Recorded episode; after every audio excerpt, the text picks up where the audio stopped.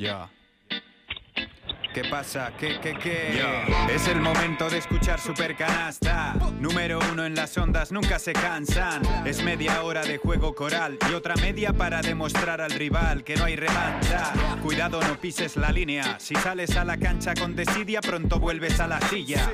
Las cosas claras, sin pelos en la lengua. Lo que damos aquí no te lo venden en la tienda Big y Bat. Neskaiokalari guztientzat Berdintasunaren aldez bazabiz hemendikat Kamisetak izerditan, landa lan astean zehar Eta asteburutan erakutsi behar. Mi técnica para el que busca prensa rosa Para las canchas que se ven por la calle que son de mofa. Amor para el que escucha esto cada fin de Y si no puedes, lo tienes online, programa líder. Super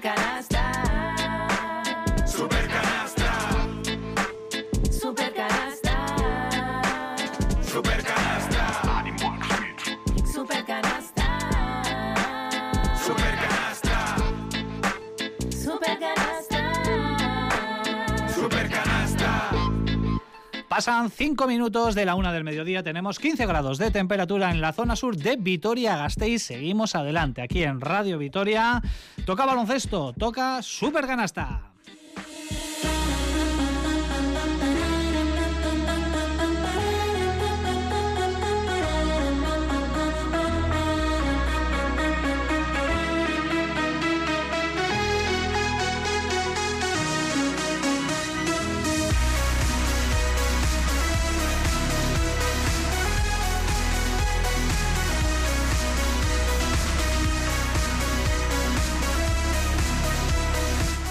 Eh, Guardión, ¿qué tal? Muy buenos días. Ya estamos aquí un domingo más en Super Canasta, preparados para analizar todo lo que nos está dejando la semana en el mundo del baloncesto, que no es poco, pese a que ya no tenemos a Basconia vivo en la Euroliga, tampoco a Cuchaban Karaski en la Liga Femenina, pero la vida sigue todavía con eh, aspectos muy interesantes eh, para el debate y sin duda uno de ellos eh, nos lo ha dejado la intensa polémica alrededor de esa serie entre el Real Madrid y el Partizan en los cuartos de la Euroliga con esa batalla campal que bueno pues eh, se desencadenó en el segundo partido y que ha dado muchísimo que hablar en las últimas horas también por las sanciones que poco después eh, hacía públicas la Euroliga y también han generado muchísimo más debate si cabe. Así que eh, que hoy empecemos por ahí, eh, porque eh, tampoco queremos perder, lógicamente, de vista la Liga ACB, que poco a poco encara ya su recta finalísima en su fase regular, con Basconia que sigue en lo más alto y que esta tarde recibe al Río Breogán en el eh, Bues Arena con la idea de no fallar y de continuar en el liderato de la tabla. Por cierto, tenemos una entrada doble para sortear en este programa. Enseguida vamos a poner en marcha nuestro concurso, como siempre, a través de nuestro WhatsApp. Antes, como siempre, nuestra rondita de saludos aquí en la mesa de analistas. Hoy no contamos con nuestra compañera Olga Jiménez, pero sí con el resto del equipo que ya están aquí preparados y encantados, supongo, de poder acompañarles a todos ustedes hasta las 2 de la tarde. Sergio Vega, Según, ¿qué tal? Muy buenos días. Hola, ¿qué tal? Muy buenas. ¿Te parece bien que hoy empecemos por la polémica de. de Ah, pero ha pasado semana? algo. Mm, no, No poco se sabía ha hablado, yo, no sabía se ha hablado demasiado, ¿no? Bueno, pues sí, a ver, yo creo que es el tema estrella. Sinceramente me da rabia, y no por nosotros que estamos aquí habitualmente cubriendo baloncesto, que solo se hable de baloncesto eh, a nivel global cuando pasan estas cosas. Eh, a mí eso me enfada mucho porque pone muy mal lugar a nuestro deporte. Y da, y da rabia, pero es que hay que analizarlo porque yo creo que es una de las historias de la temporada en el baloncesto europeo, sin duda. No sé si una de las grandes eh, trifulcas de la historia, porque eh, hemos vivido en el pasado también batallas campales en canchas de baloncesto. Pero Nacho Mendaza, Egunon, ¿qué tal? Muy buenos días. Muy buenas. De la época reciente, de la época moderna, yo creo que sí, ¿no? Es una de las que se va a recordar durante mucho tiempo. Sí, desde luego de la historia moderna de la Euroliga, desde que se fundó la nueva competición, la nueva organización, es la, la más gorda que ha habido. Y para, yo por lo menos de memoria, ¿eh? para recordar alguna situación similar o comparable ya te tienes que ir al siglo, la pa- de- al siglo pasado. Y la de Virtus Fortitudo aquella. ¿Te acuerdas? Y esa no. Que hubo pelea entre los dos, tal, he hablado mucho con Alessandro Ruta. Que acabaron. Bueno, luego te enseño yo. Sí, sí. vale. Bueno, Pero vamos, estamos hablando muchos años. Pero claro, era una- competición doméstica, me muy, refiero. muy ¿no? cercana también a la del derbi vasco, entre eh, Bilbao Bueno, Basket y esa- Baskonia, con Todorovic, eh, con eh, Sengelia, con lo que luego se, se- se desencadenó. Bueno, que en todos los sitios cuecen habas, ¿eh? Sí, O sí, sea, no, desde vamos luego. aquí a ponernos puritanos. No, no, pero es que aquello, eh, ya es, yo creo que el debate ya está lanzado. Aquello fue vergüenza ajena. No sé si estabas tú en el campo, yo sí estuve Sí, sí. y sentí vergüenza ajena. Y Sí, a mí sí. cuando salieron las sanciones, es que me- hasta dije, me parece poco. Y fíjate que a mí Senguele me cae fenomenal. Se le cruzó el cable. Y Limane Diop creo que también fue sancionado. No soy dudoso de que a mí Limane Diop me caiga eh, mal. Es lo que toca, lo que toca. Y yo creo que el problema es que eh, se ha hecho todo muy rápido, que creo que está bien. Creo que está bien haberlo solucionado en 24 horas o menos. Pero sientan un precedente peligroso. Enseguida lo vamos a hablar porque ya vemos eh, que desde el principio hay muchas ganas de debatir todo lo que ha pasado y que veremos en qué eh, desencadena la próxima semana en ese doble partido que tiene que disputar el Real Madrid en Belgrado. Tenemos hoy en exteriores a Joseba Sánchez. Joseba, bueno, ¿qué tal? Muy buenos días. Tal. Bueno, pasándolo bien, estupendamente, ¿no? Estás por tierras catalanas este fin de semana. Sí, estaba escuchando precisamente a, Joseba Cabezas y su equipo hablar del concierto de Bruce Springsteen y ya os haré una crónica en directo, si os parece, la próxima, la próxima semana. Oye, este mes va de crónicas, ¿eh? Primero con tu gira norteamericana, ahora también con el Boss. En fin, que envidia sana que nos estás dando, pero como un clavo aquí en Esa envidia no Supercanasta. existe. La envidia sana no existe. Hay envidia Es mentira. insana, ¿no? La envidia es envidia. Efectivamente. Y es la buena, Es uno de los que siete compensarla de alguna forma. Eso es. Uno de los siete pecados capitales. Eh, Joseba, un titular eh, sobre lo que hemos visto y mm, el que va a ser nuestro primer tema hoy aquí en Supercanasta, esa batalla campana, esa trifulca, esa gresca tremenda en el segundo partido de la serie entre Real Madrid y Partizan. Yo creo que ya se ha hablado muchísimo de eso. No voy a ser muy original en lo que voy a decir. Es eh, absolutamente, eh, bueno, pues deleznable y, algo que habría que. Pero tampoco vamos a ser hipócritas. Eh, bueno, esto ha ocurrido fuera, ha ocurrido en casa Vasconia, puede que ocurra en otros momentos a otros equipos. Es parte del baloncesto, por desgracia, es parte del baloncesto. Y yo me quedo con, con ciertas cosas que ocurrieron después de aquella trifulca, por ejemplo, con las declaraciones de Ceco, con, con los perdones de todos los jugadores, con el- la situación, por ejemplo, de Rudy en- después del partido. Bueno, yo creo que ha habido gente que ha estado a la altura, gente que no ha estado tan a la altura. Y bueno, y hoy por lo que me parece que he leído, Yabusel se ha llevado una buena ovación cuando lo han presentado en el Wizzing. Bueno, Ya se la llevó el, el- el otro día, ¿no? Cuando eh, se, se retiró.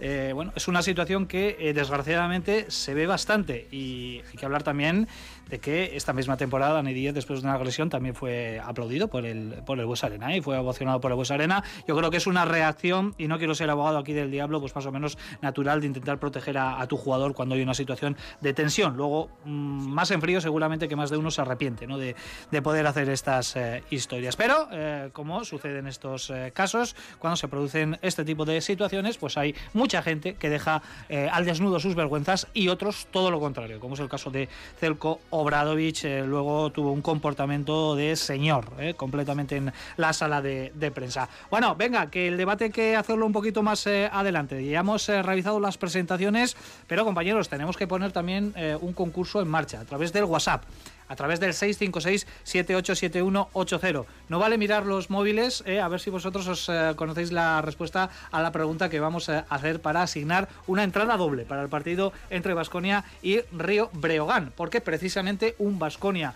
Breogán Lugo fue el primer partido de la historia de Basconia en la máxima categoría. Fue la temporada 72-73. Yo creo que ninguno de los que estamos aquí había nacido en ese A mí no me tenía ni momento. pensado. A ti no te tenía ni, ni pensado, pero en efecto no se llamaba Liga CB, se llamaba Primera Nacional, aquel encuentro que se disputó en Mendizorroza, que fue, insisto, el primero en máxima categoría para el Vasconia frente al Berogán de Lugo. Y la eh, cuestión que estamos lanzando es quién entrenaba a ese Vasconia con V en aquella temporada 72-73, quién era el entrenador en el debut eh, del Vasconia en la máxima categoría. Las respuestas al 656787180 desde ya recibiendo eh, bueno, pues esos mensajes de WhatsApp. Ella en recta final asignaremos las, las entradas. ¿Te las sabes, eh, Sergio? Yabusel. Nacho, ¿tú te las sabes? No, no, No, no. yo tengo dudas, ¿eh? Tengo dudas. ¿Joseba se la sabe?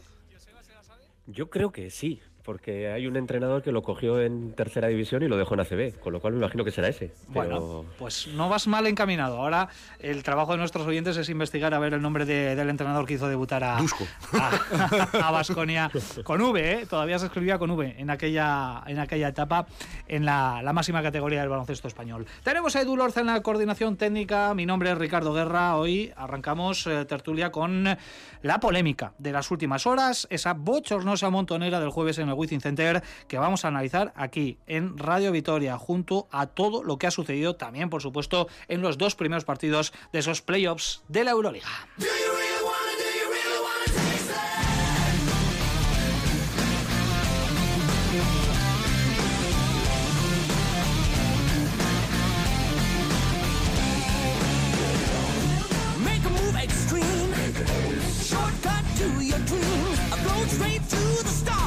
a flying thing.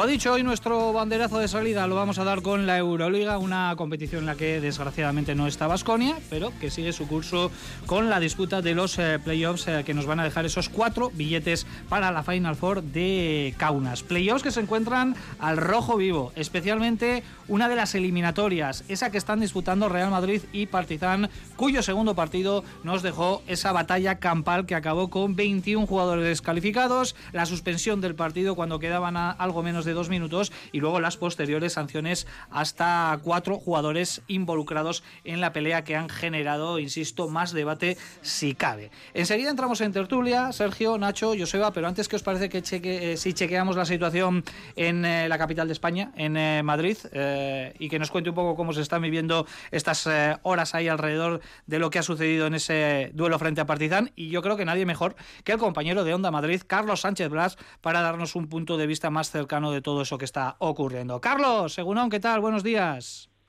¿Qué tal, Richie Guerra? Egunon, buenos días. Bueno, a esta hora se está jugando un partido en el eh, Wizzing Center, ¿no? Real Madrid-Zaragoza, eh, un partido del que muy poquito, supongo, se habrá hablado en eh, las últimas horas y un partido en el que ha partido como eh, titular en el quinteto uno de los grandes protagonistas de todo esto, que es, que es Yabusele. Sí, bueno, eh, para mí es la principal noticia, ¿no? Realmente, bueno, el Madrid está tercero en la Liga CB, va a pelear por la segunda plaza o primera con y Barcelona, lo tiene difícil porque tiene desventaja en todos los eh, hipotéticos empates, dobles o triples, pero sí, se habla de, de la eliminatoria Real Madrid-Partizan, del viaje que emprende mañana el Madrid a Belgrado, del ambiente que se va a encontrar, de las sanciones y, bueno, eh, a nivel interno, si ha habido alguna sanción económica, que yo mm, creo que la va a haber, eh, no ha trascendido, pero a nivel deportivo Yabusele ha sido de la partida y está jugando el partido contra el equipo maño. Vamos, que se puede decir que ha sido indultado. Sergio, Nacho, ¿qué os parece esto? Yo no me lo esperaba, Yo tampoco, sinceramente. yo tampoco. Además, después de haber oído también alguna que no sabes tampoco de dónde sale, ¿no? Si es eh, oficial o no, me refiero que se han hecho eco varios medios de, de que, bueno, que el Madrid iba a tomar eh, medidas, que iba a poner- imponer sanciones, que iba a tomar, pues bueno, eh, a complementar, ¿no? De alguna manera lo que la Euroliga podría haber, podría haber hecho. Claro, mm, eh, desconozco cuáles son los los intríngulis ¿no? de la situación, las tripas, pero desde luego que hacia afuera da una imagen mm, que yo creo que no es demasiado buena. Es bueno, aquí no ha pasado nada, sales de titular. No sé, yo creo que para la imagen, en, en estas cosas un poco lo- como lo da mujer del César, que además de ser buena tienes que parecerlo, ¿no? Ujú. Y en este caso yo creo que, bueno, eh, se podía haber hecho más eh, que lo que se ha hecho. Sí, pero además yo creo que hay casos diferentes, ¿no? Gavidec también es sancionado y no estamos hablando del caso de, de ¿no? Yo creo que el de Yabusel es sorprendente por la acción que hace, que es un poco diferente al resto, bastante diferente al resto. Y yo sí me esperaba al menos un partido o algo así. Yo tampoco soy de la opinión de que por un error tienen que condenarte de por vida. ¿eh? Yo creo que también echar a un jugador, bueno, esto es otra cuestión que para mí va más para largo y es jugar con el trabajo de una persona. Eh, pero algo como hoy, que se lo podían haber ahorrado, pero bueno, es lo que ha decidido Chus Mateo, que también es cierto, Chus Mateo no...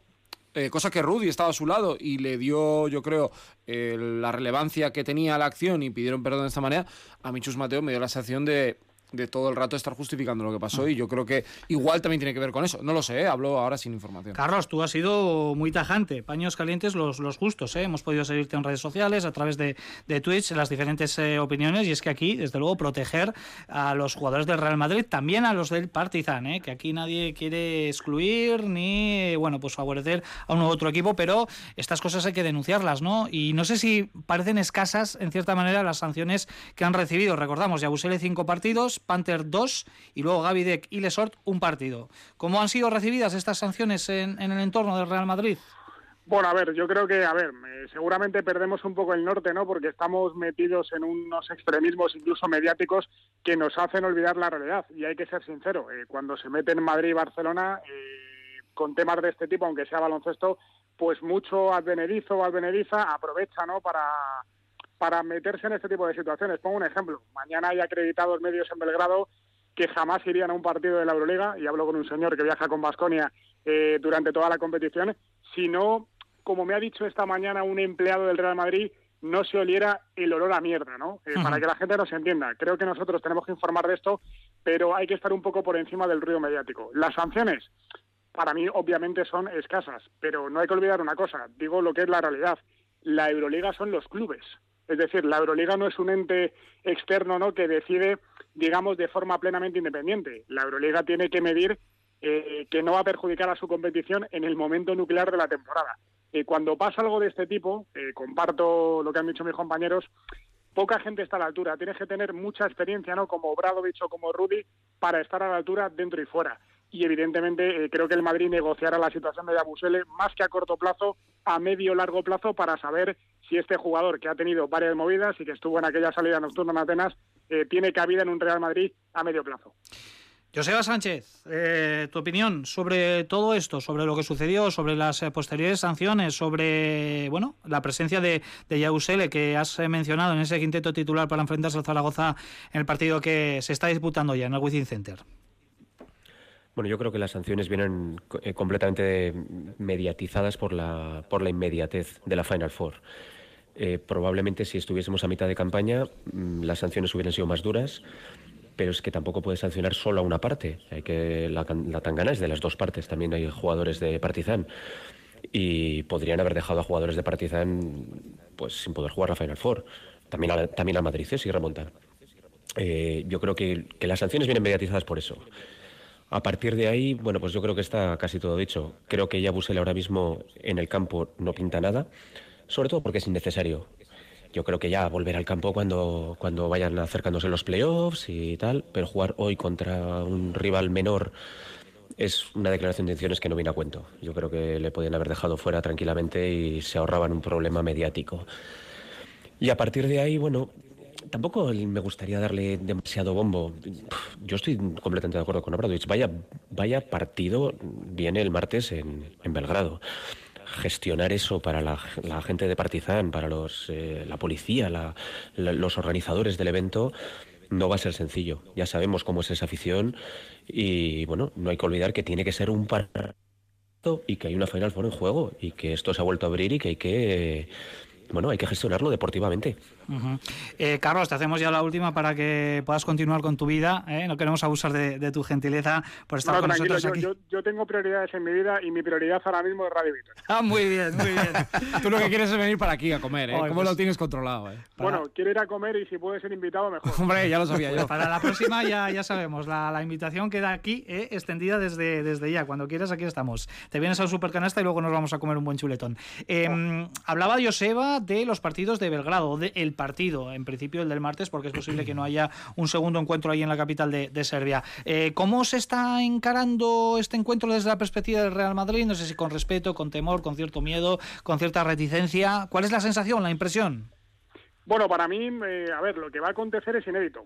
Lo digo sinceramente. Eh, creo que mm, seguramente en Europa ha habido ambi- ambientes muy calientes y los hemos visto, ¿no? He vivido en Turquía, en Grecia, incluso en Serbia, eh, ambientes de un calado brutal.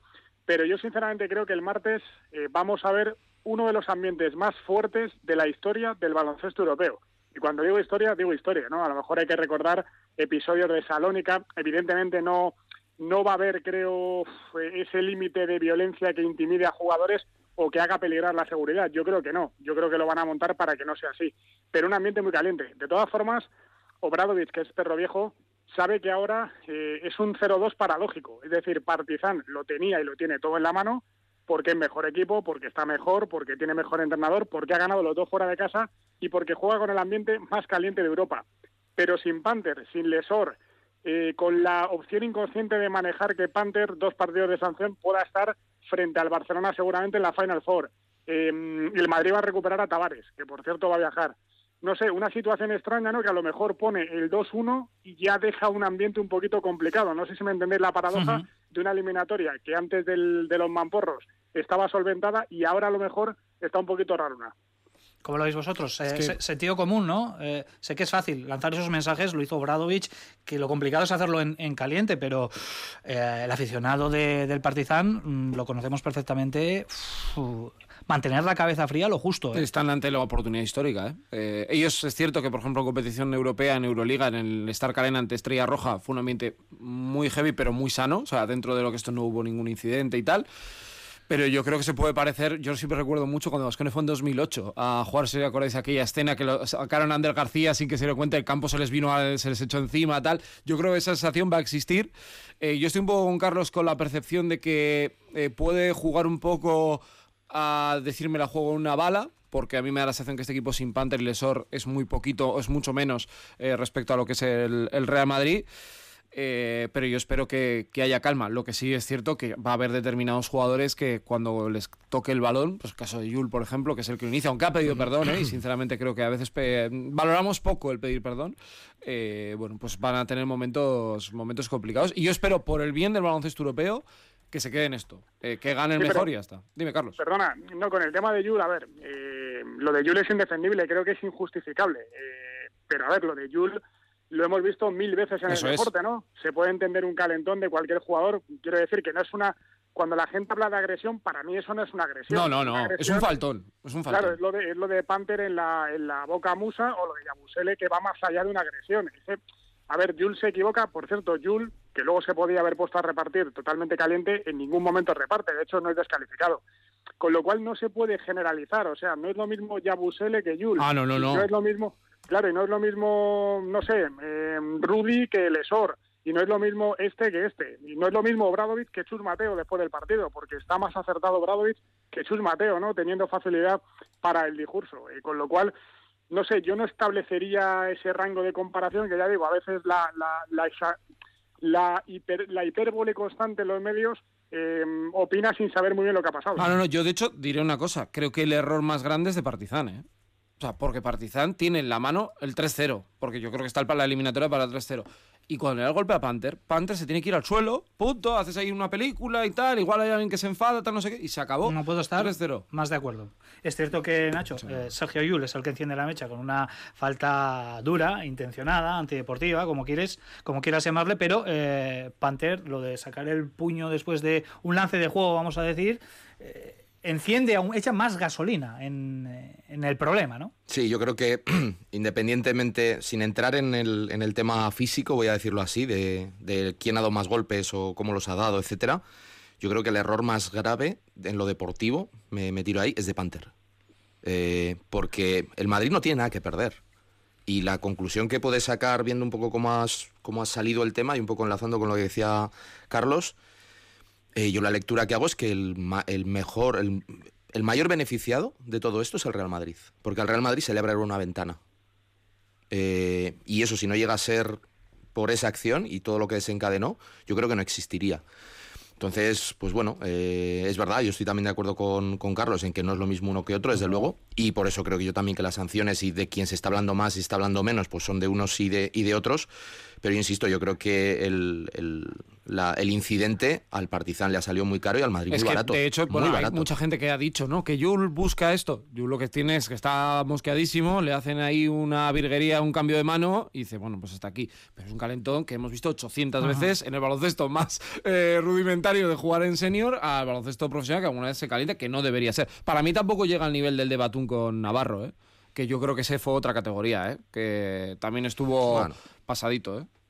Bueno, pues... No, que eh, un, tipo, un tipo violento lo es en una pista de baloncesto y lo es fuera y lo es en, en su profesión de periodista en una zona mixta, que lo hemos visto también, lo hemos visto todos, que se calienta y que no, es verdad, es verdad. Sí, sí. Y, y lo es en su vida. Entonces, eh, yo a Jul o a, no sé, o a Trifunovic no los veo haciendo una llave de judo. Y lo de Yabusele hay que ver las imágenes, coño, con perdón, que es que sale su mujer a pararlo.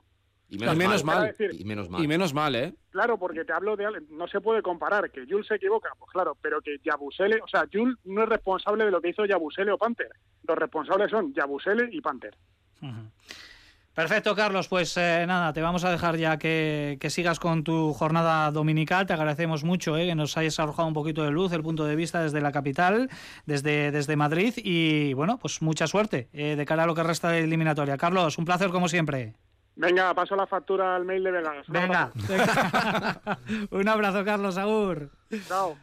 Bueno, eh, a Joseba le, le pregunto, ¿no? Estábamos hablando de, de quién empieza. Yo creo que cuando hay una discusión, hay una trifulca, lo de quién ha empezado, quién ha seguido, que si fuiste tú, que si fui yo, mm, eh, queda como un, Dos, no en un segundo padres, ¿no? plano. Dos ¿no? discuten si uno no quiere, ¿no? Efectivamente, pero en este caso, eh, Joseba, todos vimos cuál fue el punto de partida, ¿no? De, de lo que luego sucedió, que, ya es incontrolable, ¿no? Cuando se genera una montonera así, ya ahí estamos perdidos. Pues fíjate que no estoy del todo de acuerdo. Yo creo que analizamos siempre las, las imágenes desde la intencionada de Yul. Pero hay más partido antes de eso. ¿eh? Yo creo que la frustración del Madrid va en aumento, va en aumento, va en aumento. Y creo que Partizan también, probablemente sin ninguna mala intención, ¿eh? Esa, esa sensación. Eh, bueno, pues hay ciertos cambios de Panther que no viene a cuento. No tenía que haber ocurrido, ¿eh? no estoy just- justificando nada, ¿eh? Dios me libre. Solo digo que viene de un pelín más atrás. Yo creo que Panther no se comporta bien. Eh, hay otras jugadas anteriores que tampoco son, son lógicas. Hay una acción de deck anterior con Exum que tampoco viene. Yo creo que el partido se va calentando, se va calentando, se va calentando. Y al final, bueno, pues la falta de Yul lo desencadena todo. Pero estamos de acuerdo también en que incluso dentro de una trifulca hay niveles de violencia y niveles de violencia. Bueno, de hecho vimos, Joseba, como la, ma- mayoría se paraba. Eh, sí que es cierto que hay tres, cuatro jugadores que echan más gasolina en el incendio, pero la mayoría se para y todos acaban descalificados. Sí, pero muchos como les pasó a Kurus y a Rayeste, ¿no? Sí, ¿no? yo, debo, yo debo reconocer que si en mi equipo han- sal- a ver, yo intentaría evitarlo, pero salta gente a separar, bueno, pues me da igual, sinceramente, porque me demuestra... Esa norma yo creo que habría que cambiar. A ver, está bien porque dentro de 7 o 8 que hay en el banquillo, como haya uno que vaya un poco caliente, pues igual se lía, ¿no? Entonces tienes que un poco ese mensaje, pero es cierto que da un poco de, de rabia dejarla así la. Yo lo que no recordaba nunca es que un partido se diera por terminado a falta de 1.40. Yo esto sí que no lo recordaba porque creo que se quedaron dos o tres jugadores, tal. O sea, yo esto no lo había visto tiene que haber un mínimo de, de dos jugadores Para poder eso- sacar. También eso tiene Un día os contaré el día que me quedé solo en un campo. Sí. Esto me pasó a mí. Ah, mira, esa es me muy pasó a buena. mí también, luego os lo cuento. Bueno, si os parece, vamos a dejar eh, este tema escabroso que ha copado las portadas, que desgraciadamente en espacios deportivos en los que poco se habla de baloncesto, eh, pues ha sido motivo de, de debate y eso nos lo comentaba. Me puedo imaginar el medio de comunicación que nos ha dicho Carlos Sánchez Blaz que se ha acreditado para ir a Belgrado. Me lo puedo imaginar perfectamente, pero no lo voy a decir aquí. En lo deportivo, eh, vamos a ir analizando también eh, qué es lo que ha pasado esta semana con los dos primeros partidos disputados en eh, el feudo de los cabezas de serie. En primer lugar, esta, la del Real Madrid Partizan, 0-2. Ha podido quedar ahí eclipsado un 0-2 de Obradovich, de Partizan también, pero sobre todo de Obradovich en el Wizzing Center. Sí, sí, mucha. Yo el primero no llegué a verlo entero, vi el final y el segundo sí que lo vi de principio a fin. De hecho, no me fui cuando ya el Partizan se estaba, bueno, yendo de 17 a 19 puntos, porque como decía Joseba, algo, algo se respiraba. Eh, bueno, yo creo que ha sido un baño. eh, y la verdad es que el Partizan me está sorprendiendo, incluso desde, no en este playoff, sino eh, pues hace un mes, un mes antes de, acabar la liga regular, que hablábamos de, joder, qué, calendario más duro tiene el Partizan el- la progresión de este equipo y la bueno la fiereza con la que con, la que está compitiendo y el crecimiento que están teniendo muchos jugadores a mí me parece extraordinario me parece extraordinario Yo creo que la pelea táctica a mí me ha demostrado que Celco otra vez vuelve a ser el mejor, ¿no? Eh, yo creo que el primer quinteto que saca el primer día, el rato de Smailajic haciendo mucho daño jugando desde fuera, el acierto que han tenido en los dos días, ¿eh? Creo que el primer día están en el 50 y el otro día el 43 o algo así, están con porcentajes altísimos, eh, el rol que le va dando a diferentes jugadores, lo que aprieta Jan Madar, yo creo que sabía que tenía dos o tres cosas por las que hacer daño y ha ido metiendo el dedo hasta donde ha llegado. De hecho, Chus Mateo para mí es el gran perdedor de la eliminatoria porque en el segundo partido hace cosas como si llevaran cuatro partidos perdidos y la realidad es que te ha ganado un partido con un triple en el último segundo, que es cierto que juega mejor Partizan, pero era un triple en el último segundo. Y yo creo que eso les, les desubica completamente. Lo de, por ejemplo, el Chacho que no juega en la primera parte y sale 11 minutos seguidos cuando Sergio Rodríguez, yo creo que ni cuando era Junior ha jugado 11 minutos seguidos. Pero bueno, eh, Rudy es muy importante un día, luego Jules se te olvida, Willangos no sé qué, eh, Poirier lo pones solo, ya sabemos que Poirier es muy bueno, pero necesita un jugador al lado, pues como Kotsar con Darius Thompson, para generarle ventajas. Yo creo que se ha visto claramente cuando hablamos de los grandes entrenadores. que parecía el Madrid que está jugando el último partido de la temporada Sí. de bueno ya pff, lo ¿Sabes que a qué- sea De perdidos al río. ¿Sabes a quién me recordó? Os- No os acordáis, eh, es en clave Vasconia. ¿Os acordáis de Sito Alonso cuando ya el último día en Valencia, en los playoffs, que está desesperada acá poniendo a Sengelia alero, hace no sé qué, hace una zona? Porque no tiene esos recursos. Ahí es cuando decía que le han dado la medalla a Pablo Lasso y de verdad que me alegro mucho por él, se nota la diferencia eh, entre Chus y Lasso porque es normal, porque Lasso es un top de Europa, Celco es un top de Europa y tú dices el otro día, es que demuestra que es un top de Europa, es que es así. Joseba, ¿ves capaz al Real Madrid de levantar esto? Ahora sí. Antes no, ahora sí. Yo creo que la fal- hombre, evidentemente, si Exum se confirma su lesión, eh, si Panther está sancionado, pues, el Real Madrid tiene muchísimo más fondo de armario. Y ahora mismo, bueno, pues eh, sí que es verdad que hay que ganar en Serbia, ¿eh? A ver, y, y eso va a espolear a los jugadores y va a ser muy difícil. Pero ahora mismo está abierto. Lo que estaba cerrado, ahora mismo está abierto. Por cierto, pierde por 14 puntos el Real Madrid contra el Zaragoza en su casa, 35-49. Enseguida vamos con nuestro bloque ACB, pero por 14 está perdiendo el, Real Madrid en su feudo. Es un resultado que de momento al Vasconia le vendría de, de perlas. Las otras tres eliminatorias, Sergio, Nacho, Joseba, de momento Mónaco 1, Maccabi 1, Barcelona 2, Zalgiris 0 y Olympiacos 1, Fenerbahce 1. Todas más o menos abiertas, excepto la del Barcelona y, y Zalgiris, que parece muy, muy encaminada. No sé qué destacáis de las otras tres eliminatorias que hemos visto. Bueno, carácter combativo de Fenerbahce, que empezó muy mal el segundo partido y fue capaz de darle la vuelta, encontrando a Taylor Dorsey por fin en la eliminatoria y con un Nigel Hayes Davis a un nivel brutal. Que el otro día es cierto que los números de Besenkov siguen siendo de MVP, pero lo defiende muy bien. El Zalgiris Barça es lo que yo esperaba, una buena respuesta del segundo partido, pero aún así para mí el Barça, yo creo que no vuelven a Barcelona. No creo que vaya a pasar lo que pasó contra el Zenit o contra el Bayern. Y bueno, la de Mónaco Maccabi, yo era el plan que tenía en mi cabeza. Es decir, Maccabi le gana uno y luego a ver quién es el simpático que gana dos partidos allí. Y yo creo que eso es lo que puede, lo que puede pasar. Sí, yo creo que son tres eliminatorias eh, bastante atractivas. Para mí la menos, eh, por empezar de menos a más, la del Barça Zalgiris, yo creo que es la que más desigualdad eh, puede haber, pero las otras dos yo creo que están siendo un espectáculo, con diferentes estilos, eso sí. A mí la de Olympiacos Fenerbahce me está pareciendo muy, muy interesante por quién está en los banquillos, por la calidad de las plantillas, por los recursos, por todo lo que puedes ver. Es una película con, con muchos... El guion es mucho más rico, yo creo que el de las, de las otras dos. Joseba. Sí, yo, ojo, destacar incluso el, el ambientazo, el, el primer partido de Mónaco, viendo a los eh, aficionados macabeos ocupando todo un fondo del, del pabellón, pues te, te hace ver la importancia que tienen estos playoffs. Está siendo unas, unas, eh, unos cuartos preciosos, preciosos. Eh, el baloncesto está siendo magnífico. Y creo que dijiste tú en, en Richie en, en Twitter que era más bonito los playoffs que la propia Final Four. Y estoy completamente de acuerdo. O sea, seguir estos playoffs es una auténtica maravilla.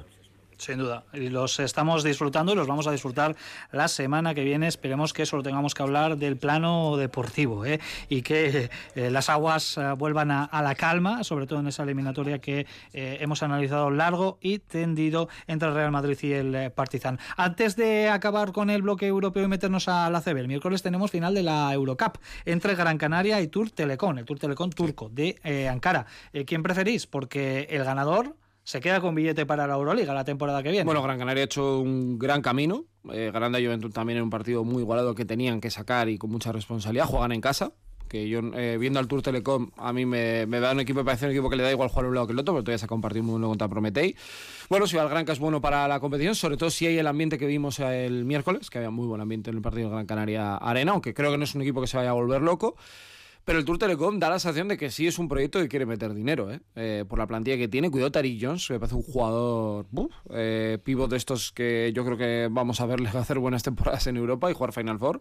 Eh, y es un partido muy igualado. A ver, pues el Granca me cae muy bien. Y te digo una cosa, hay una, un dato que puede suceder, es que si Salvó juega, va a jugar todas las competiciones del baloncesto europeo. Y eso, eso ya a mí tremendo. me hace mucha ilusión. Nacho, ¿tú, ¿tú, qué prefieres el año que viene? ¿Enfrentarte al Gran Canaria, algo que ya sucedió hace unas cuantas temporadas, cuando el Gran Canaria se metió también fue vía Eurocup, ¿no? En aquella ocasión, en, en la Euroliga o fue vía CB, no lo recuerdo ahora mismo. Vía CB, ganó en un CB. desempate en tercer partido al Valencia, con vale, Ericsson en vale. la plantilla. Eh, o Tour Telecom, que sería un, la grandísima novedad, ¿no? Dentro de, de la Euroliga. Habría que ir a la capital de Turquía, tres viajes a Turquía. Pues fíjate, te voy a contestar. me gustaría que entrara el Granca en la Euroliga, me haría mucha ilusión, pero no me quiero enfrentar con ellos. No, no, no, prefiero que no. O sea, me haría mucha ilusión por ello, pero te digo, siendo egoísta, decir, no quiero eh, otro equipo ACB, no quiero enfrentarme a otro equipo ACB en la La pregunta Euroliga. es con quién va Valencia Basket. Bueno, yo lo tengo bastante claro. con quién va, porque si gana Granca le cierra la puerta. No, olvídate. Claro, claro. El año que viene, por lo menos, Valencia Basket no tendría ni Will Carr ni nada, porque eh, cinco equipos, que ya ha sucedido, ¿no? ¿Ese También. año? ah, Ese no, ese año no, no. Fue el primer año de la liga regular con Valencia y Única. Pero ahora mismo es impensable. Eh, Joseba, ¿tú quién prefieres? ¿Gran K o los turcos? Mira, yo simplemente por ver a Michael Eric, eh, que nos hizo campeones de liga y que, y que por ahí estragos, volver a verle eh, jugando la Euroliga Michael Eric, solo por eso, venga Telecom. Está Axel Butel también, ¿eh? Sí, sí, jugando muy y- bien, ¿eh? y- Sí, y jugando muy bien. Y Grant también, que estuvo en Milán el año pasado y no jugaba nada. O sea, que MVP de las semifinales, ¿no? Además, Axel Butel con Sí. la, la gran actuación que tuvo en ese partido antes a la de, de la final. Bueno, tenemos eh, poquito más de 20 minutos para alcanzar las 2 de la tarde. Dejamos el baloncesto europeo. Hemos analizado hoy eh, todo lo que tiene que ver eh, con la Euroliga, también con la Eurocup, pero hay que hablar de Basconia, ¿eh? porque esto es un programa de Radio Vitoria y esta tarde tenemos partido en el Bues Arena entre Basconia y Breogán de Lugo.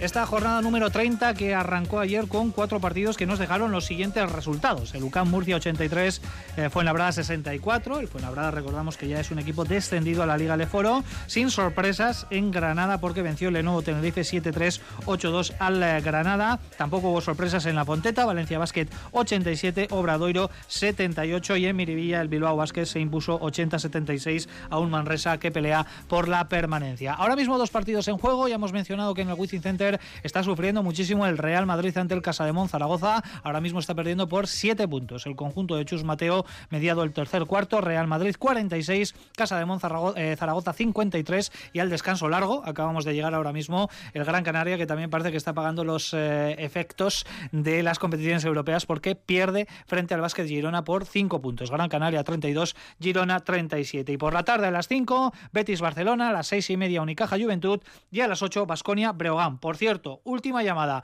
para participar en nuestro concurso de hoy en el WhatsApp 656787180. Estamos eh, preguntando quién era el entrenador en la temporada 72-73 del Basconia debutante en Liga CB, cuy- eh, bueno, entonces era primera nacional, pero en máxima categoría del baloncesto español, cuya primera jornada eh, se produjo precisamente en Mendizorroza frente al Breogán de Lugo, quien entrenó en aquella temporada al Basconia con V. ¿Ya lo habéis sacado? ¿Lo habéis mirado? No, Eh, yo no he querido mirar. ¿No estáis seguros? No, no, yo Bueno, no estoy seguro todavía. Luego, antes de, de desvelarlo... eh, Has dicho que no miremos el ordenador y yo te he hecho caso. Bueno, pero yo creo que Joseba aquí tiene más responsabilidad. Sí. ¿eh? Ya, Yo ya. creo que por situación familiar debería saberlo. Joseba, la primera, yo creo que, que lo ha pillado. Bueno, Basconia Breogán, por cierto, mm, cambio en el roster de Basconia. Recordamos que el, el jugador que estaba desactivado, el fin de semana pasado no jugó contra el Fuenlabrada, Matt Costello. Bueno, pues vuelve Matt Costello y el que se marcha es Dalton Holmes. Pero por precaución. ¿Os sorprende? o por. Porque se ha perdido muchos partidos con eso, ¿eh? O sea, descansadito debería estar. Si, si es por descanso, vale. Si es porque volvemos otra vez a las andadas, bueno, pues un poco deja el hilo de lo que puede pasar de cara al año que viene, ¿no? De la ausencia de, de este. Pero de- descanso para Holmes. Es que por eso me temo que me cuesta creer que sea descanso. Que igual es que ha tenido algún problemilla en la rodilla, no está bien. Claro, 100%. recordamos que se perdió nueve partidos ¿eh? Entre Liga CB y Copa. Y la han estado reservando, teniendo entre algodones. Y lo cierto es que tampoco luego cuando jugaba en Euroliga no tuvo grandes excepto el día de Valencia. Me da rabia, me da rabia porque a mí es un jugador que me gusta mucho. Pero eh, si no está bien, pues yo creo que el otro día también buscaron pues, dar descanso a Costello y dar oportunidades a Inox por, por no cerrar, porque yo creo que también el propio Joan sabe perfectamente lo que puede, lo que puede pasar, ¿no? De aquí a fin de temporada, una lesión, cualquier situación, y no puedes dejar colgado a Inox. Pero a mí personalmente pues me, me- me entristece que no podamos ver la mejor versión de este jugador. Nacho, ¿tú cómo lo ves? El tema Gómez. No sé si lo conocías, si te pilla un poquito de, de imprevisto, pero bueno, llama un poquito la atención que en esa política de rotaciones ahora mismo entre Dalton Gómez, que debería ser el jugador más descansado ¿no? de la plantilla. Sí, desconociendo los motivos, eh, hablo solo de las consecuencias. Eh, creo, a mí me da, me, preocupa, porque creo que el jugador no está pudiendo tener la continuidad que necesitaría. Y viendo un poco por la juventud que tiene, eh, la temporada tal y como ha ido, yo creo que es un jugador que necesita continuidad, necesita confianza para darle a Vasconia lo que ha podido dar en momentos puntuales, que yo estoy con Sergio, me parece un jugador diferencial cuando está bien. Y el hecho de que no pueda entrar en, en dinámica de manera continua, eh, me preocupa. Me preocupa porque creo que Vasconia pierde. Hablando de momentos de la temporada, ayer eh, no como previa, porque fue un canutazo servido por el club eh, de Joan Peñarroya, pero dijo esto, Joan Peñarroya hablando de que el jugador ahora mismo, en este punto de la temporada, ya a puntito de arrancar el mes de mayo, está cansado. Vamos a escucharlo y enseguida lo debatimos. Es complicado porque los jugadores estamos ya casi en mayo. eh, la temporada se ha hecho larga, el jugador ya tiene asimilado eh, pues cómo, cómo jugamos, el jugador está cansado. eh. Tenemos que dar un, un paso al frente en nuestra mentalidad para aprovechar estas semanas haciendo algo que, que no es habitual para intentar mejorar. Joseba, ¿a qué crees que se refiere Joan Peñarroya? No sé si más cansancio físico o cansancio mental con el paso de, los partidos y de una temporada súper exigente, sobre todo en Euroliga. Pues yo creo que ambas, porque pasamos de jugar dos partidos por semana o tres a de repente un partido por semana. Eso supone un cambio mental importante, supone un cambio en la propia rutina de los propios jugadores, que viajan menos y entrenan más. No sé cómo se cansa más un jugador, si entrenando todos los días al máximo nivel o viajando y jugando. Eh, no lo sé. Yo creo que el cansancio es mental, sobre todo, ¿eh? por, que lleva eh, Vasconia encima y por, por lo que viene, y por lo que viene encima, que todavía hay que estar listos. Y lo que viene. Pero sí que es cierto que se hace largo. Lo que viene, lo más inmediato, es el partido de esta tarde-noche a las 8, Basconia-Breogán. Sergio, eh, ¿cómo ves a Breogán? Porque sí que es cierto que yo creo que se ha quedado ya sin objetivos. Matemáticamente es posible, porque Hoy está, casi, sí. sí, está a tres victorias de Valencia Basket con un partido menos, pero ya el tema de los playoffs en, en Lugo es prácticamente una quimera, aún así temporadón, ¿eh? Bueno, para mí era candidato claro a descender eh, y me alegro mucho de haberme equivocado, eh, porque creo que tenía una plantilla muy mermada respecto al año anterior, es que los cuatro titulares importantes no estaban, afirman jugadores de aquí y de allá, muchos jugadores de Liga Adriática que pensábamos que no iba a salir bien. El efecto Raznatovic, ¿no? Que es el que hace sí, el equipo. pero este año yo creo que el año pasado decías Musa. O sea, te sonaba otra cosa, ¿no? Luego Tribal Hayes venía de Alemania, Majaldasis conocía la CB, eh, Kalinowski les salió muy bien. Pues es que este año había jugadores que yo Ethan Hub sí lo había visto, pero había otros que dices, este jugador me costó mucho, ¿no? Encontrar qué nombre era, eh, lo de Justus Hollas les llega tarde. Bueno, pues la realidad es que han jugado muy bien, han ganado muchos partidos en casa, estuvieron en la pelea por la Copa. Mm, se van a quedar porque Valencia, además, a un partido por semana, sí que es un equipo que es muy fiable y va a ganar. Pero creo que es para quitarse el sombrero porque están ahora luchando por estar en Europa el año que viene otra vez. Nacho, ha mencionado Sergio Izan Hub. No sé si te parece un jugador futurible para un contender en el futuro más inmediato, porque se está saliendo esta temporada, está haciendo un temporadón. De hecho, es el tercer jugador más valorado de toda la Liga CB. Sí, yo creo que su destino final será Euroliga. Sinceramente, no sé si el año que viene, dentro de dos, dentro de tres, porque él, bueno, ya tiene una experiencia es en Olympiacos, creo. El año de Baldwin también. Cuando llega a, a Europa, eh, él llega con pedigrí, me refiero, no era un jugador desconocido, en, en universidad era un, era un jugador con muy buena reputación. Lo que pasa es que, bueno, le sucedió lo mismo que le han sucedido a muchos, que aterrizas en Euroliga el, tu primer año salido de la universidad y te dan una torta que te vuelves para casa y no sabes ni cómo, ni, ni por dónde te han dado, ¿no? Entonces, bueno, yo creo que es, bueno, el jugador más llamativo de, de Breogán, pero a mí lo que me llama mucho la atención es que es un equipo que no puedes identificar como el año pasado Musa y dices, es que el bueno es Musa, que era muy bueno. Es que este año dices, vale, Hap está jugando muy bien, pero tampoco es el jugador que lo rompe. Banford, fíjate qué trayectoria ha tenido. Un jugador de, vamos a decir, de rol en equipos ACB.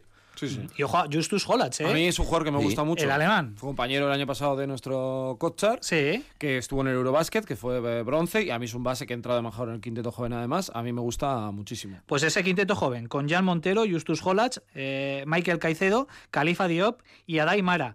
MVP, joven, Montero. Y breve, porque ha jugado muy poco. Lo comentábamos, sí, pero el impacto que ha tenido en el Betis está siendo una de las grandes No- claves de la reacción No olvidemos que. Montero tiene los derechos Gran Canaria. Es decir, que puede ser que el año que viene, si imagínate que el miércoles gana, juega la Euroliga, él podría jugar la Euroliga con, con ellos o puede optar por irse a Estados Unidos. No sé qué es lo que va a querer hacer. Hoy estaba en la Feria de Sevilla, que esto es una cosa que... Bueno, de gente- hecho ahí le dieron el MVP, ¿no? Eso es, ¿no? Porque En Sharon, modo sorpresa. una Evans también se fue, caseta. se fue a la Feria de Sevilla y dijo no se quería ir. O sea que, no te a saber. Es que quién se va a querer Es un ir ahí jugadorazo, ¿no? Con Y- el rebujito claro. y, y A ver si la salva, manzanilla ¿eh? y todo esto. A ver si lo salva, ¿eh? Al Betis, ¿eh? Porque tiene una papeleta A ver, complicada. hay una pelea tremenda, Granada, Betis, también Manresa que perdió ayer, en fin, eh, de cara a estas cinco últimas jornadas, ya prácticamente cuatro y media, va a ser uno de los eh, grandes alicientes porque parece que el playoff, insistimos, está ya decidido, con esos ocho equipos ya muy desmarcados. Hablaremos la semana que viene más largo y tendido de, de todo esto. Ahora lo que toca es a 12 minutos para alcanzar las 2 de la tarde, es el momento,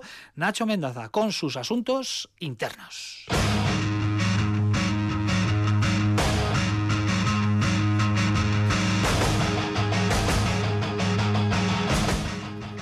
Bueno, sí que voy con unos días de retraso con esta historia, porque tenía, verla, tenía pensado contarla hace dos semanas. Eh, el 14 de abril eh, se fue el, trigésimo aniversario de una canasta muy famosa, que no sé si recordaréis, no es de ningún jugador, eh, fue de un aficionado, un aficionado en el descanso de. El, tercer, entre el tercer y último cuarto de, un partido de los Bulls en el estadio de Chicago. Bueno, salió a medio campo pues, a hacer estos concursos que era, son más habituales, pero que en aquellos años se empezaron a hacer por primera vez, que era, bueno, pues si metes una canasta de medio campo, pues te damos un premio. En aquel caso el premio era de un millón de pavos, Vaya. un millón de dólares. Era un premio importante. Hace 30 años. Hace ¿eh? 30 años. Y se le llama eh, un poco la canasta que cambió un poco el, ri- el- el rumbo de los concursos, ¿no? Eh, de, de los, de los partidos entre, o entre cuartos, ¿no?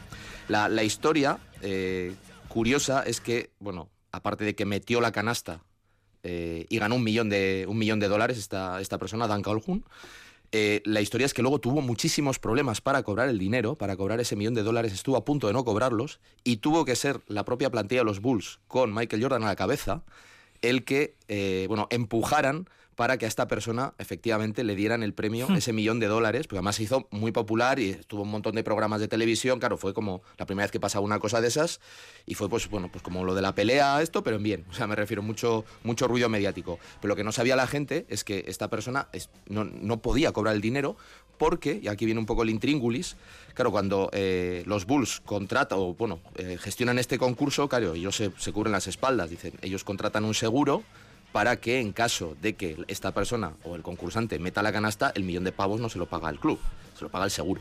Entonces, cada vez que hacen el concurso, se hablaba que tenía que ser unos 20 mil dólares, una cosa así, eh, pagaban al seguro, va a decir, bueno, como la posibilidad de que lo metas muy esto, pues la compañía de seguros cubre, cobra ese dinero y aquí no pasa nada. Eh, ¿Qué pasó? Que claro, metió la canasta y la compañía de seguros dijo, ¿cómo? ¿Un millón de, de dólares? Espérate un momento, a ver la letra pequeña. Debía haber una cláusula en el contrato del seguro en el que decían que ninguna de las personas elegidas para eh, lanzar el balón y buscar la canasta del millón de dólares podía haber jugado a baloncesto organizado en su pasado. Bueno. Y esta persona, Dan Calhoun, sí que había jugado o había Pero hecho... es que ir a un campo de baloncesto. Claro, claro. Ah, y ahí, ahí fue un poco la pelea legal. Hasta que efectivamente, pues bueno, eh, los jugadores de los Bulls eh, hicieron fuerza para que a esta persona le pagaran el, dinero. Y la anécdota es que eh, Dan Calhoun va a que le firme Michael Jordan el balón con el que metió la canasta y consigue después de mucho tiempo que juntarse con Michael Jordan, le firma el balón y Michael Jordan le pregunta, dice, ¿qué, has cobrado ya tu pasta? Y el otro dice, sí. Dice, vale.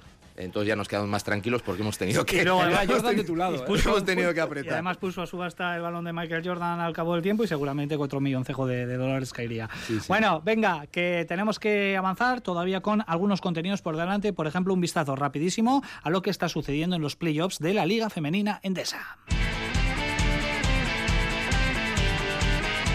Porque además van eh, rapidísimo, ¿eh? con este formato de partidos de ida y vuelta. Ya tenemos, por ejemplo, un finalista, el Perfumerías, que ayer se impuso sin problemas al eh, Barcelona por segunda vez y ya se ha metido en la gran final. Y esta tarde vamos a conocer el segundo que saldrá del duelo entre Valencia Basket y Zaragoza. Ganó por 15 eh, Valencia Basket en el partido de ida. Por tanto, Joseba, es presumible una final que yo creo que era la que todos nos podíamos más o menos esperar entre Perfumerías y Valencia Basket, ¿no? Bueno, habrá que ver esta tarde porque Zaragoza ya ha demostrado que, fíjate, le, le remontó también a, Guernica en una situación muy parecida.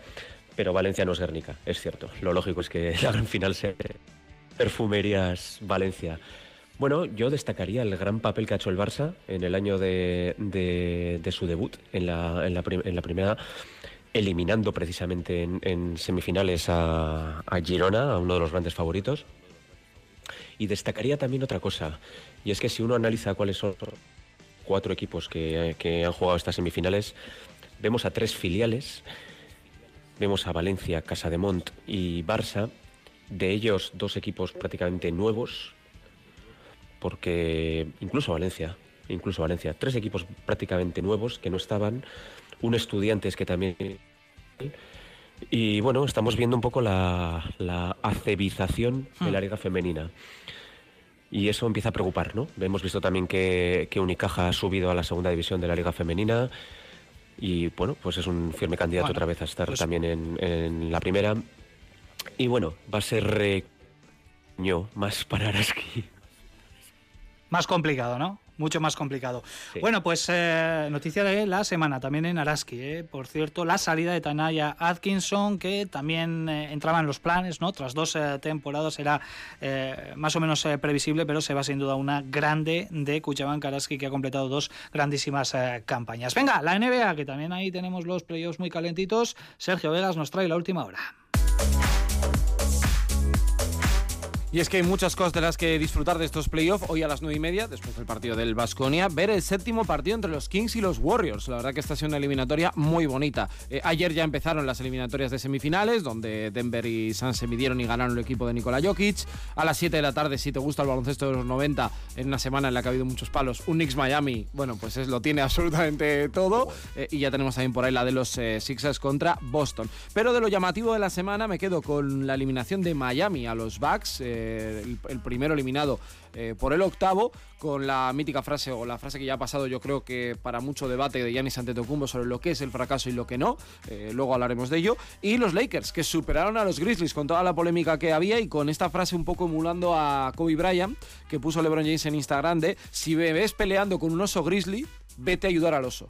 ¿Vale? que lo hizo Kobe Bryant también con una frase hace muchos años y que homenajeándole. Y para terminar, ya están eh, de vacaciones Santi Aldama, porque ha sido eliminado. También Ricky Rubio y Jordi Fernández puede ser entrenador de los Raptors. Ha sonado Escariolo también el nombre, porque él ya fue ayudante de, de los Raptors, pero Jordi Fernández podría dejar los Kings y es uno de los 7-8 candidatos eh, a poder ser primer entrenador en, la NBA en Canadá. Bueno, pues atentos también al eh, movimiento en los banquillos, en la- las plantillas, ahora lógicamente con algunos equipos que ya van quedando eliminados, la rumorología que va tomando eh, forma y yo creo que en Europa y en el contexto de Liga CB un poco nos falta también para empezar a hablar de todas estas eh, situaciones. Nuestro broche de siempre lo pone el 2 más 1 y la técnica.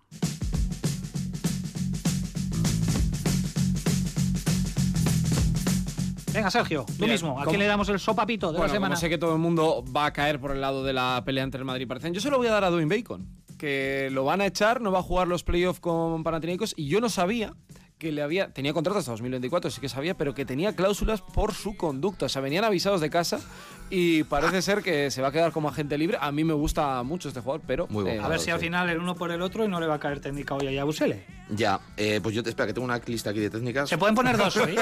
Se pueden poner dos. Pues mira, sí, pues mira, voy a aprovechar. Se la voy a dar a Yabusele, yo creo que lo que hace en el campo es una locura. Eh, y se lo voy a dar también a las sanciones de la Euroliga. Yo creo que se han quedado cortas. Y digo cortas no en cuanto a número de partidos, que no me voy a meter ahí. Eh, yo creo que les hubiera hecho más pupita y hubiera sido más eh, constructivo para el futuro haberles tocado el bolsillo. eso estoy de acuerdo, mira, me gusta. Haberles tocado bastante el 50.000 bolsillo. eurillos, pero a los Pero a ellos, o sea, a los clubes. Pero a ellos, A no, los no, jugadores. A Begic ¿cómo? le, le tocan el bolsillo cuando le sancionan por una pelea. Y no volvió a pelearse jamás. No, te tampoco. pasa. Sí. Se te Quieras pasa. si no te acuerdas antes de decir, uy, Espérate que me van a meter 100.000 pavillos. Joseba, Yabusele y quién más, o si hay alguien más. Pues eh, evidentemente a toda la tangana de Madrid y a Wade Baldwin, que le hizo un gesto feísimo a los árbitros el otro día en el segundo partido contra el Mónaco No. y salió expulsado Y- y le han puesto multa, que No comprados. creo podía, no se creo que podía. han sido 10, 15.000 euros al jugador, en este caso, ¿eh? por, la historia. te sale, No más se lo va a barato, pensar. te sale más barato hacer un gesto que darle una llave de yoga. Joseba, tú mismo, ¿a quién le damos el 2 más 1? Pues yo se lo voy a dar, precisamente lo ha comentado antes eh, Sergio, al, al- discurso que hace Anteto cuando lo eliminan. Y le preguntan qué es el fracaso y hace una reflexión muy bonita que, invito a la gente a que lo escuche acerca de lo que es el fracaso en el mundo del deporte. Dejo una frase. eh, ¿Fracasó Michael Jordan los nueve años que no ganó el anillo? Yo también se le voy a dar, porque además conocemos de dónde ha venido Yanis, y es cierto que hay cosas en las que no estoy 100% de acuerdo, pero lo cuenta con tanta normalidad y habla con tanta normalidad con el periodista que además le dice, no te lo tomes a personal y tal, pero me lo preguntaste Le llama el año por su nombre, pasado. además. O sea, me parece que se puede hablar del deporte. Me he cansado tantas veces de cuando hay una rueda de prensa, ya hablaremos otro día y nunca se habla. Bueno, lo ha hablado. Te puede gustar o no, pero ha dado un discurso bueno, coherente. A mí me chapó. Y que ha generado muchísimo debate. Nacho, Anteto también. Creo que merece. Eh, sobre todo en esta semana, además. Gente cuerda, gente, Sí, sí, gente sí, bien. O sea, de verdad, y es una superestrella. y que hable sin mosquearse también, ¿no? Eso es. Bueno, tendría Es que que, llevar, también hay es que que tendría que saber- llevar un mosqueo él, pero oye, el tío Claro. lo llevó. Hay que decir las cosas y saber para decir las asuntos cosas. internos para ti. ¿Ah, sí? Se me acaba de ocurrir. Sí, sí, sí. Ya ves, te va a gustar. ahora te Por cierto, el Real Madrid está remontando, ¿eh? ya se ha puesto 6 arriba, Real Madrid 74, Vázquez Zaragoza 68 en el último cuarto ya y acaba de arrancar el Gran Canaria 32, Girona 39 en su tercer cuarto. Venga, resolvemos el concurso. Estábamos buscando Eso, en eso. nuestro WhatsApp el entrenador de Vendrá la temporada ¿no? El ganador de la debut. Eh, enseguida ya lo tenemos aquí asignado, pero antes, Sergio. ¿Quién era el entrenador en la 72-73 del Vasconia en el debut Lasso, pero me han entrado muchas dudas. Pepe Lasso? Pepe Lasso. ¿Por aquí? Pues sería, no sé, yo también estaba pensando en Lasso. Pepe Lasso y Joseba, que yo creo que es el que nos va a sacar definitivamente de dudas. Yo digo que Pepe Lasso cogió al Vasconia cuando estaba muy abajo y lo dejó en primera división, con lo cual entiendo que es él. Pues respuesta correcta, Pepe Lasso. Ha habido algunos oyentes que nos han hablado de Iñaki Iriarte, incluso de Juan Pinedo, pero no, Pepe Lasso fue el entrenador en la Como temporada le de queremos debut. tanto de Xavier Añúa, o de Xavier Añúa, por ejemplo, po- podía haber sido alguna de las respuestas eh, hipotéticas. Bueno, no, finalmente eh, Pepe Lasso es la respuesta correcta y en este caso el ganador es Roberto Bobadilla, que nos ha mandado la respuesta correcta, en efecto respondiendo a la pregunta que lanzábamos en el día de hoy en este Supercanasta. Así que, Roberto, te vas a ir acompañado con quien tú quieras a ese duelo de las 8 de la tarde entre Vasconia y Berogán de Lugo. Aquí lo contaremos también en Radio Vitoria. Para el que no pueda ir al pabellón, siempre está la opción de, de Radio Vitoria. y las juntar- dos cosas a la vez. Juntar ¿eh? las dos, Hay efectivamente. mucha gente que se gira cuando decimos algo. Y a Sí, veces sí, sí. Me preocupa también. Efectivamente, sobre todo cuando lanzamos algún eh, improperio, ¿no? O, o- o alguna salvajada de, de las nuestras. Sergio Vegas, Nacho Mendaza, Joseba Sánchez, un placer como siempre. Agur. Un abrazo, Agur. Y a los oyentes, sigan atentos a la sintonía de Radio Vitoria a las dos y media. Llega Rafa Ortego por aquí con toda la actualidad deportiva y entre los eh, temas que vamos a tratar, por supuesto, ese duelo del Buesa Arena. Muchísimas gracias por la atención prestada. Pasen una buena jornada de domingo. Agur.